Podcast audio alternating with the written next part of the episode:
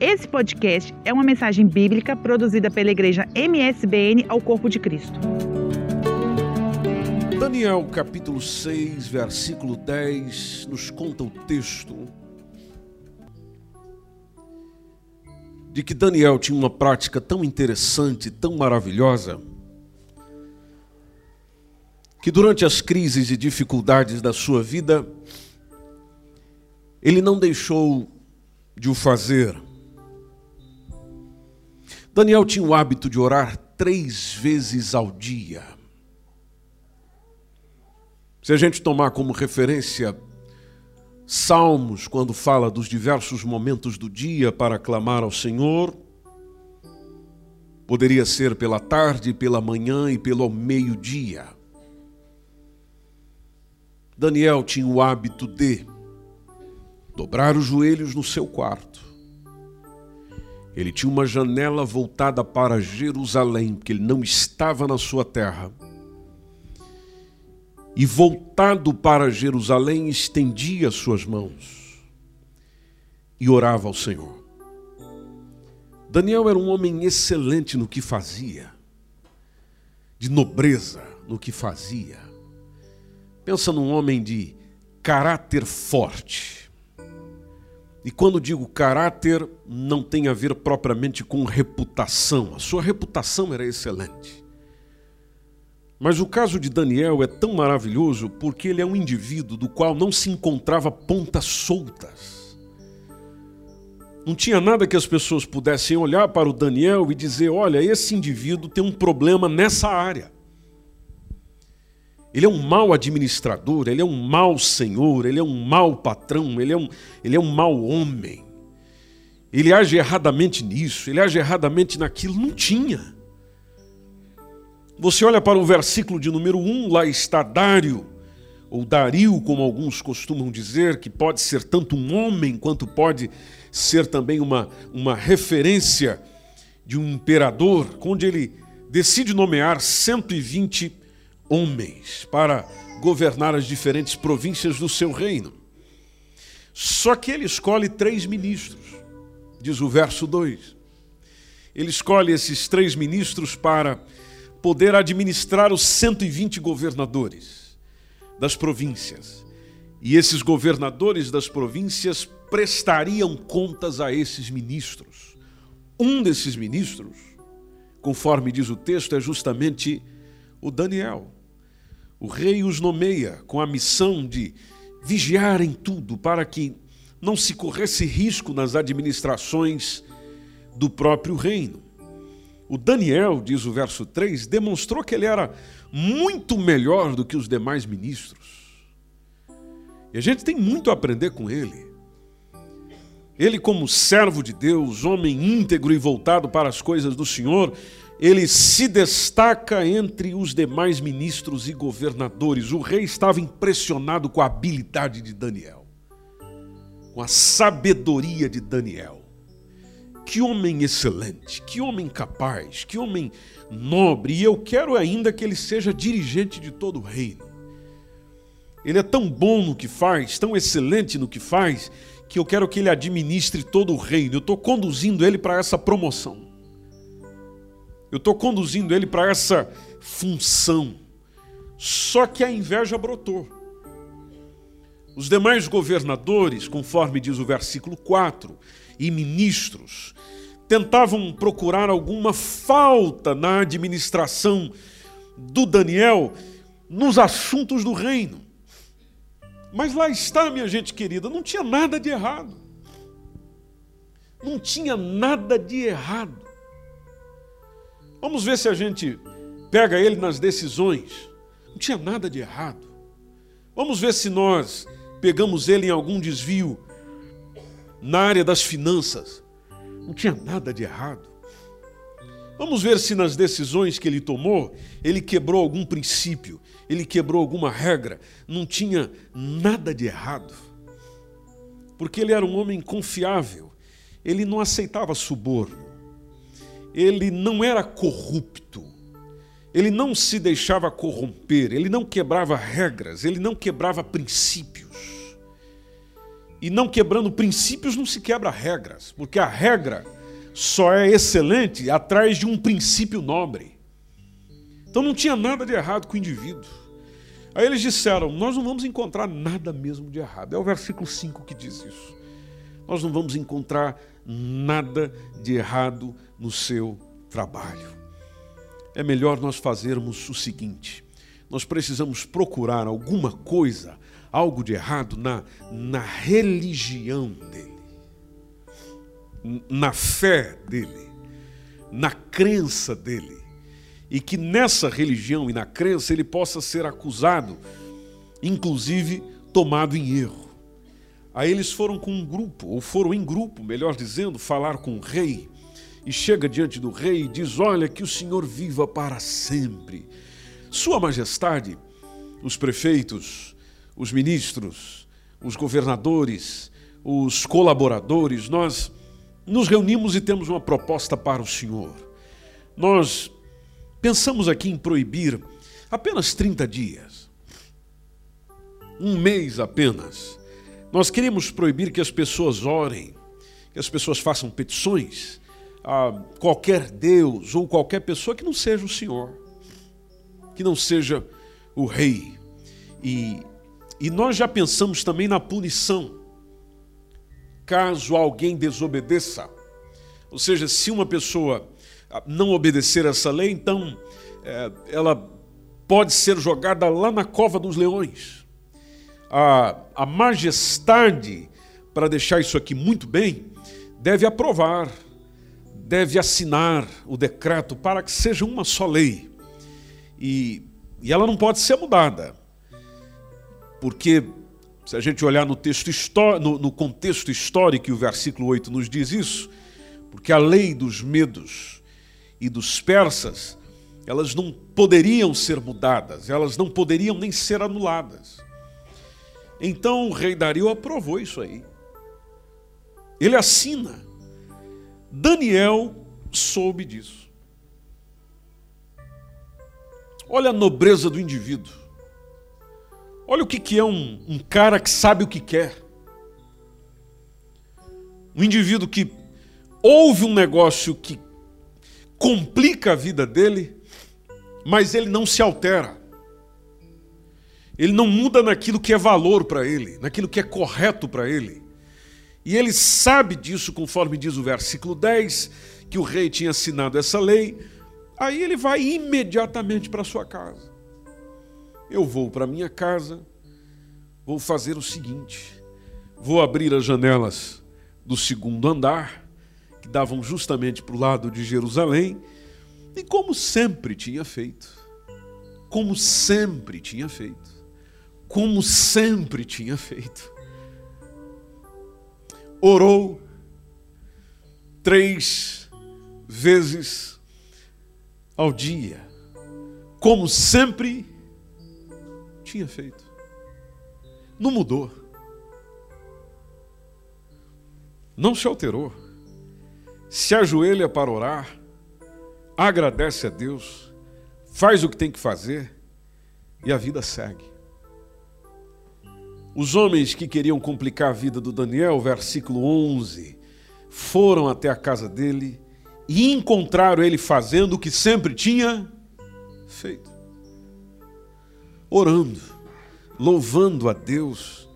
Aí eles se apresentam, corre para a presença do rei e diz: Olha, Sua Majestade, Dias atrás o senhor andou assinando uma lei proibindo que as pessoas orassem, fizessem petições a qualquer Deus, a qualquer pessoa além do senhor, não é mesmo? Durante 30 dias, não é isso? E quem não obedecesse essa lei seria jogado na cova dos leões. Procede essa informação? É verdade ou não é? É, é verdade. Bom, uma lei para os medos e os persas não poderia ser anulada e nem mudada então é onde eles entram com o Daniel. Dizendo, mas tem um indivíduo aí, que inclusive esse indivíduo é de alta confiança sua. É um daqueles que foi trazido à força lá de Judá. Ele não respeita o Senhor. Ele não respeita a lei. Ele não respeita o que o Senhor assinou, não respeita o que o Senhor decretou. Em vez disso, ele está ainda orando ao seu Deus três vezes ao dia. O rei ficou triste. O versículo 14 fala da tristeza do rei, que depois que escuta essas palavras, bate no coração um desejo de encontrar uma solução para salvar o Daniel. Ele é tão querido para mim, é tão excelente no que faz, eu vou mandar o Daniel para a cova dos leões. Por causa de um negócio que eu mesmo assinei, será que eu não posso fazer alguma coisa por aqui? E diz o texto que até o anoitecer ele tenta fazer alguma coisa para poder salvar Daniel, só que aqueles homens insistiram. E eles vão insistindo com o rei, dizendo: Olha, o senhor sabe, porque nessa hora o pessoal lembra da regra, né? O senhor sabe que, segundo a lei dos medos e dos persas, as leis e normas assinadas pelo rei não podem ser mudadas. O senhor está tentando mudar, mas não pode mudar. Aí o rei simplesmente ordena que o Daniel venha. Então traz ele e joga-o na cova dos leões. Antes disso, o rei tem uma audiência com Daniel e ele diz: Eu espero que o seu Deus, eu espero que o seu Deus, a quem você serve com tanta devoção, a quem você se encontra com Ele três, pelo menos três vezes ao dia, Ele possa salvá-lo. O pessoal coloca o Daniel junto com leões. Diz o versículo 17 que uma, uma enorme pedra, uma enorme rocha vai tapando a cova. O rei coloca o selo, os seus altos funcionários também selam para que ninguém pudesse mudar a sentença contra Daniel. Aí o rei vai para o palácio, chega lá, se deita, mas não quer jantar, não quer festa, não quer dança, não quer música, não consegue dormir durante aquela noite. Dia seguinte, quando o sol acaba de aparecer, lá vai ele para a cova, chega lá e grita: Daniel! Você é um servo do Deus vivo e sempre está ao seu serviço. Olha a mensagem do rei. O seu Deus conseguiu salvar você da cova dos leões. Aí o Daniel simplesmente vivinho responde que o rei viva para sempre. O meu Deus enviou o seu anjo para fechar a boca de leão e não me fizeram absolutamente nada, porque ele sabe que eu sou inocente. Olha lá. Ele sabe que eu sou inocente. A versão que nós temos no ecrã diz: porque foi achada em mim inocência. Diante de quem? Dos homens que o acusavam? Do rei? Não, não, não. Diante dele. E também contra ti, ó rei, eu não tenho cometido delito algum. Eu estou em paz, eu estou sossegado. Porque não há nada que me acuse. Como não há nada que me acuse, inclusive na minha consciência, diante de Deus e diante dos homens, temer o quê? O rei se alegra ao ouvir isso, versículo 23. Tira o Daniel de lá, ordena que tire imediatamente. Quando tira dali, viam que o indivíduo não tinha nenhum só arranhão, nenhum arranhão, nenhum toque, de, de, nenhum dente de algum leãozinho tocado nele, porque ele tinha confiado no seu Deus. Aí o rei faz o seguinte: então vamos, vamos, agir com justiça aqui. A justiça que nós encontramos, inclusive, citada pela própria Bíblia, se eu não me engano, no texto, Deuteronômio 19, 19. Ou seja, nós vamos fazer com o acusador o que ele notabilizou na acusação. E vamos trazê-los para que eles passem pela mesma pena da qual esse indivíduo foi condenado. Então tragam eles para cá. São trazidos. O texto diz que trazidos ali, são jogados nas covas dos leões. Dessa vez não foram sozinhos, com esposa e filhos. Porque um indivíduo desse não pode ter, na cabecinha do rei, um indivíduo desse não pode ter a sua descendência entre nós. Esse tipo de gente é um veneno entre nós. Aí joga todo mundo lá dentro. Eles não chegam nem ao fundo da cova, conforme diz o texto. os leões já foram devorando, até porque estavam muito famintos, não puderam fazer nada com Daniel, a fome só aumenta. Então, antes de chegar ao fundo, já foram sendo devorados, e lá está o texto dizendo que até os ossos foram esmigalhados. O rei Dario pega e escreve uma mensagem bem bonitinha, dizendo para as pessoas de todas as nações e línguas do mundo: os meus cumprimentos a todos, que vocês tenham paz e prosperidade. Eu ordeno. Veja, agora é uma ordem em outro sentido. Eu ordeno que em todo o meu reino, até naquela província bem pequenininha, lá do canto, todos adorem e respeitem o Deus de Daniel. Ah, ele é o Deus vivo. Ah, ele que existe para sempre, conforme diz o texto. O seu reino jamais será destruído, o seu poder não tem fim. O versículo 27 tem uma mensagem linda dizendo: Ele livra e salva e opera sinais e maravilhas no céu e na terra. E ele livrou Daniel do poder dos leões. Versículo 28 é a consequência da vida de Daniel que simplesmente continua. Continua no que era. Este Daniel, pois, prosperou. Continua sendo muito importante durante o reinado de Dario e no reinado de Ciro, o persa. Continua crescendo, continuou desenvolvendo, continuou sendo esse mesmo alguém que já era antes da cova. Só que agora com experiências novas para contar. A gente olha para a vida de um irmão desse nosso na fé e diz: Uau! Que experiência linda! Como é que eu posso viver algo semelhante? Não sendo mandado para a cova, mas de ser alguém de sucesso, de proeminência, onde a vida vai dando certo. Você vai desenvolvendo e tendo sucesso decidindo e tendo sucesso, recebendo a notoriedade devida dentro do contexto, seja da igreja ou da empresa ou da atividade da qual você faz, e mesmo provocando uma inveja terrível, as ações, as decisões dos outros não interferem na sua notabilidade. Como é que eu posso viver essa vida? Como é que eu posso desfrutar disso? Eu estou perdendo sono por causa disso. Eu estou perdendo a paz de espírito por causa das minhas diversas crises e acusações que eu recebo. Como é que eu posso vivenciar o sucesso que Daniel, que José, que Jesus e que tantos outros tinham na relação com esse mundo louco?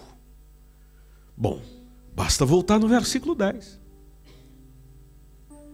Vocês podem perceber que todos os homens que tiveram notoriedade semelhante eram pessoas que passavam um tempo a sós com Deus diariamente. Diariamente. Diariamente. Porque é nessa parte que nós ainda não conseguimos chegar. Nós, igreja do século 21, 2019, ainda não conseguimos assimilar não conseguimos fazer com que seja realidade em nós e através de nós, de ter uma reunião, e não apenas uma, a sós, particular, você e ele. Nós condicionamos a vida com Deus à vinda na igreja. Nós condicionamos a vida com Deus a um culto em casa nós condicionamos que a vida com Deus é um culto em algum lugar. E eu esqueço que a excelência de desfrutar uma vida com abundância não está propriamente numa celebração que eu dou, mas na celebração que eu sou, em encontrar-me com Ele, em ter algo a sós com Ele. Pessoas importantes e que nos são amadas e queridas, nós queremos exclusividade não queremos partilhar. Se Deus me é amado, se Deus é alvo do meu amor, se Deus é alvo da minha atenção, Eu te pergunto, por que, que nós não temos prazer em nos encontrar só com Ele todos os dias? Todos os dias. Lembramos disso quando a coisa complica, quando a doença chega, problema chega. Aí eu dobro os meus joelhos, vou para o meu quarto, choro, grito, clamo, digo, desabafo. Quando a ansiedade bate, quando a crise chega, problema chega, aflição chega, aí eu vou. E não há nenhum problema a aflição chegar na vida do crente. Até porque no mundo teremos aflições. Quando a gente olha para o texto de Marcos, capítulo 14, a partir do versículo 32, quando Jesus vai para um lugar chamado Getsemane. E lá ele diz aos seus discípulos: Olha, sentai-vos aqui enquanto eu oro. Vocês ficam aqui, eu vou ali. Porque ele não chamou os discípulos para orar com ele. Ele chamou os discípulos para vigilância. E eu vou ali enquanto eu oro. É eu que quero ter o meu momento. É eu que quero ter uma audiência particular. E nós olhando para o texto no versículo 33, lá está ele tomando o Pedro, o Tiago, o João, e ele começa a ter pavor. O texto está exatamente assim. Jesus, o nosso Senhor, o nosso Salvador, quando está pertinho daquilo que acontece na cruz do Calvário, o pavor toma conta dele. O texto ainda diz que ele começa o quê? A angustiar-se. Você sabe o que é isso? Estar angustiado. Alguém aqui que já teve uma crise de ansiedade? Às vezes vai entender um pouco melhor daquilo que está dizendo, onde a, a, o corpo vai perdendo o seu controle ou você vai perdendo o controle sobre ele, ele vai reagindo, bate uma angústia, bate uma coisa inexplicável, a respiração aumenta. Às vezes, em alguns casos, o corpo começa a travar. Me lembro aqui da, da, da maravilhosa noite de sábado, qual conduzia a Jéssica, com uma crise dessa. Nunca andei tão rápido nessa 5 como naquele dia onde eu só liguei o alerta e disse que Jesus nos guarde. E se algum polícia vir, nós vamos até chegar na urgência do hospital.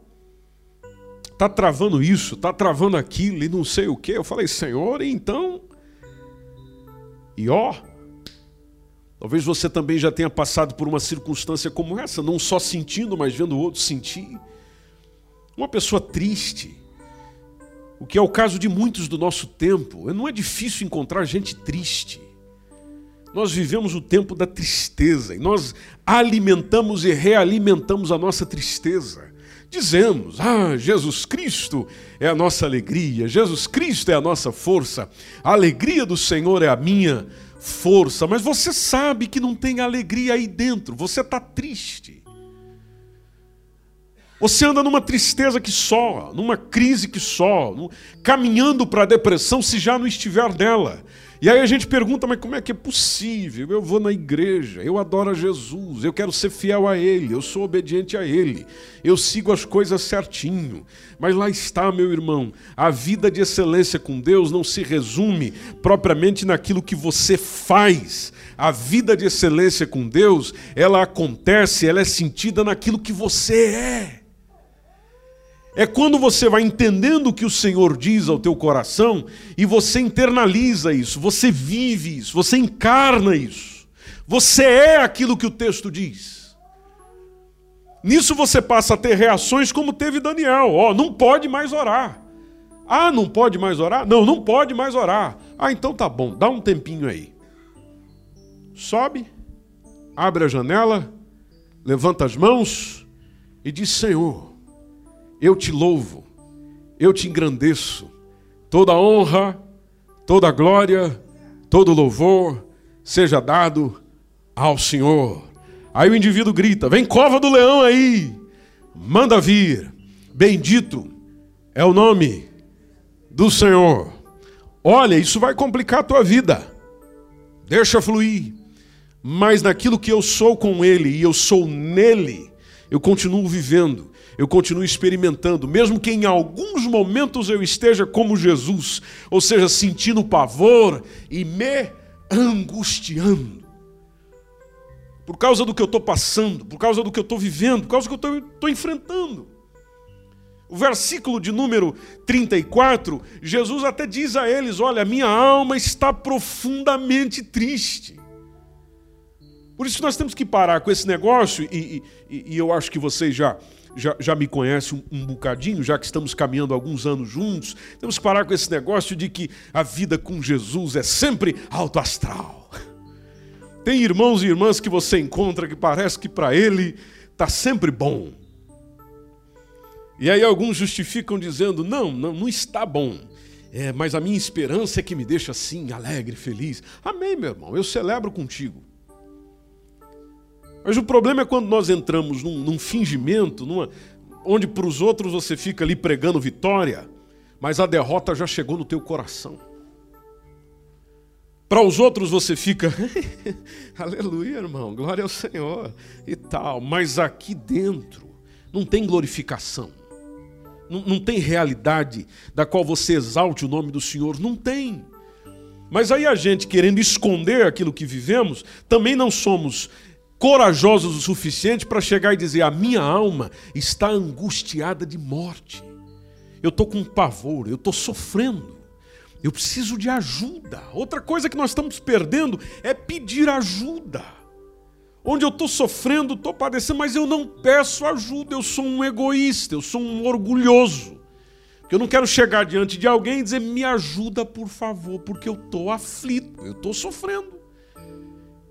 Isso tudo está doendo em mim, está me corroendo, está acabando comigo. Jesus abriu o coração para os discípulos, por que, que você não pode abrir o coração para os teus irmãos? Jesus não teve problema em chegar para os mais próximos e dizer: olha, se passa é isso. Mas veja, ele diz isso aos mais próximos, aqueles que em diversas realidades já tinham estado com ele. A estes ele chega e simplesmente diz: A minha alma está profundamente triste, até a morte. Fica aqui, vigia comigo. Eu nem chamei vocês para orar, eu chamei vocês para vigiar. Versículo posterior diz que Jesus vai um pouquinho mais adiante, o verso 35. E ali ele se prostra em terra, que relaciona muito com aquilo que nós vemos em Daniel se prostra e ele ora. Ora para que, se fosse possível, porque tem coisas que não são possíveis. E quando eu digo que não são possíveis, não tem a ver que Deus não possa mudá-las, não. É que Deus quer que eu vivencie aquilo. Ele quer que eu enfrente aquilo. Ele não vai tirar. Ele não vai mudar. É para me ensinar. Mas mesmo na aflição, se possível, passa de mim isso aí. Passa-me dessa hora. Verso 36, Aba, que traduzindo seria o paizinho. Aba, pai, todas as coisas te são o quê? Possíveis. Afasta de mim esse cálice, mas não seja, porém, o que eu quero, mas o que tu queres. Jesus levanta da oração agoniado e volta para ver os, os amigos. O que, que os amigos vigilantes estão fazendo? Dormindo dormindo. Aí Jesus vai no Pedro, conforme a redação de Marcos, dizendo: Simão, você está dormindo, Simão? Você não pode vigiar, conforme diz o texto, versículo 37. Você não pode vigiar uma hora. Se a gente pegar literal, nos dá a entender que Jesus ficou a orar por quanto tempo? Uma hora. Pela literalidade é isso. Uma hora. Aí onde vem o texto conhecidíssimo, né? Vigiai. Orai para que não entreis em tentação. O espírito, na verdade, ele está pronto. Isso aqui depende de outras explicações, eu não vou trazê-las hoje. Mas a carne é fraca. Aí Jesus volta outra vez, na aflição, dizendo as mesmas palavras.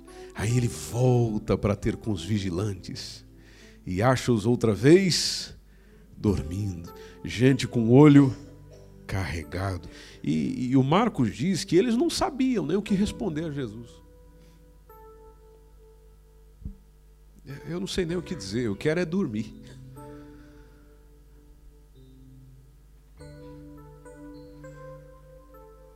Volta a terceira vez, versículo 41, e disse-lhes: Então durmam, descansem, basta.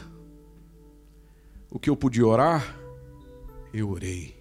O que eu podia interceder, intercedi. O que eu podia clamar, eu clamei. Basta. É chegada a hora. Eis que o filho do homem vai ser entregue na mão dos pecadores. E a partir daí a gente conhece a história. Judas chega e a coisa prossegue. Foi um dia de muita aflição. Foi um dia de muita dor, foi um dia de muita prova, foi um dia de muita dificuldade para o nosso Jesus. Para o Daniel, também não foi? Para o Daniel não foi complicado? Ah, mas o Daniel parece ser um indivíduo assim muito forte, muito personalidade forte e tal. Tá, mas não tem sentimento? Só porque parece ser, não tem sentimento? Só que lá está uma um que segredinho não é, está tão revelado na Bíblia que nem segredo é, mas é algo que nós estamos com uma dificuldade terrível de aprender. E por não termos aprendido isso é que nós andamos tristes, cabisbaixos, desesperançosos, desmotivados não há prazer na alegria de servir, não há prazer e alegria em servir ao Senhor, em fazer para o Senhor, em se envolver com as coisas do Senhor, em cultuar ao Senhor. O que é que é que falta? Falta aquele tempo a sós com Deus diariamente. Diariamente. Não é um dia da semana, é diariamente. É aquilo que você tem na agenda. Esse tempo Sou eu e o Senhor. Telemóvel para lá, TV para cá, as outras responsabilidades eu cuido daqui a pouco. Agora é eu e o Senhor. Ah, na minha casa não dá. Na minha casa é um terror. As crianças começam a gritar, o telefone começa a chamar e tal. Então você aproveita essas praças lindas de Oeiras. E lá na praça, você e Deus. Pastor, eu estou com vontade de dar uns gritos assim, eu e Deus. Então você vai lá na praia de Santo Amaro, escolhe um canto bem legal e diz: Deus, por que me abandonaste? Eu estou aqui criando situações só para te dar exemplos. Mas são nessas horas e são nessas orações onde você sente aquilo que você nunca sentiu.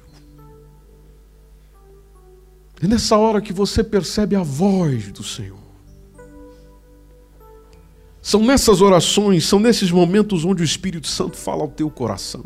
Ele te cura, ele te restaura, ele te limpa, ele alivia. É nessa hora que nós entendemos o convite do Senhor dizendo: Vinde a mim, todos que estão cansados e sobrecarregados, eu vos aliviarei. É ali, é, é nesse momento, é no momento da aflição, onde você vai ter com Ele. É com Ele, é com Ele, é o momento com Ele. Jesus fazia tanta questão disso que diariamente ele tinha um momento a sós com o Pai. Como Deus, ele não precisava disso, mas como homem, ele era plenamente necessitado. Por que, que eu e você não precisamos? Por que, que eu e você descartamos isso como se fosse um negócio? É, não dá tempo. Eu tenho que levantar, eu tenho que correr, eu tenho que levar isso, eu tenho que tratar disso, eu tenho que tratar daquilo. Mas eu estou abrindo mão daquilo que vai trazer equilíbrio para o meu dia. Daquilo que vai me dar condições de cumprir a minha agenda com excelência. E assim como Daniel, de ser um homem do qual é um excelente exemplo para todos aqueles que olham, para todos aqueles que veem, dizendo verdadeiramente como disse Dário, o Deus de Daniel. Assim como alguém possa olhar para a tua vida e dizer o teu nome, o Deus do fulano, o Deus dessa mulher, verdadeiramente é o Deus que merece ser honrado, que merece ser glorificado. Este foi mais um podcast produzido pela Igreja MSBN ao Corpo de Cristo.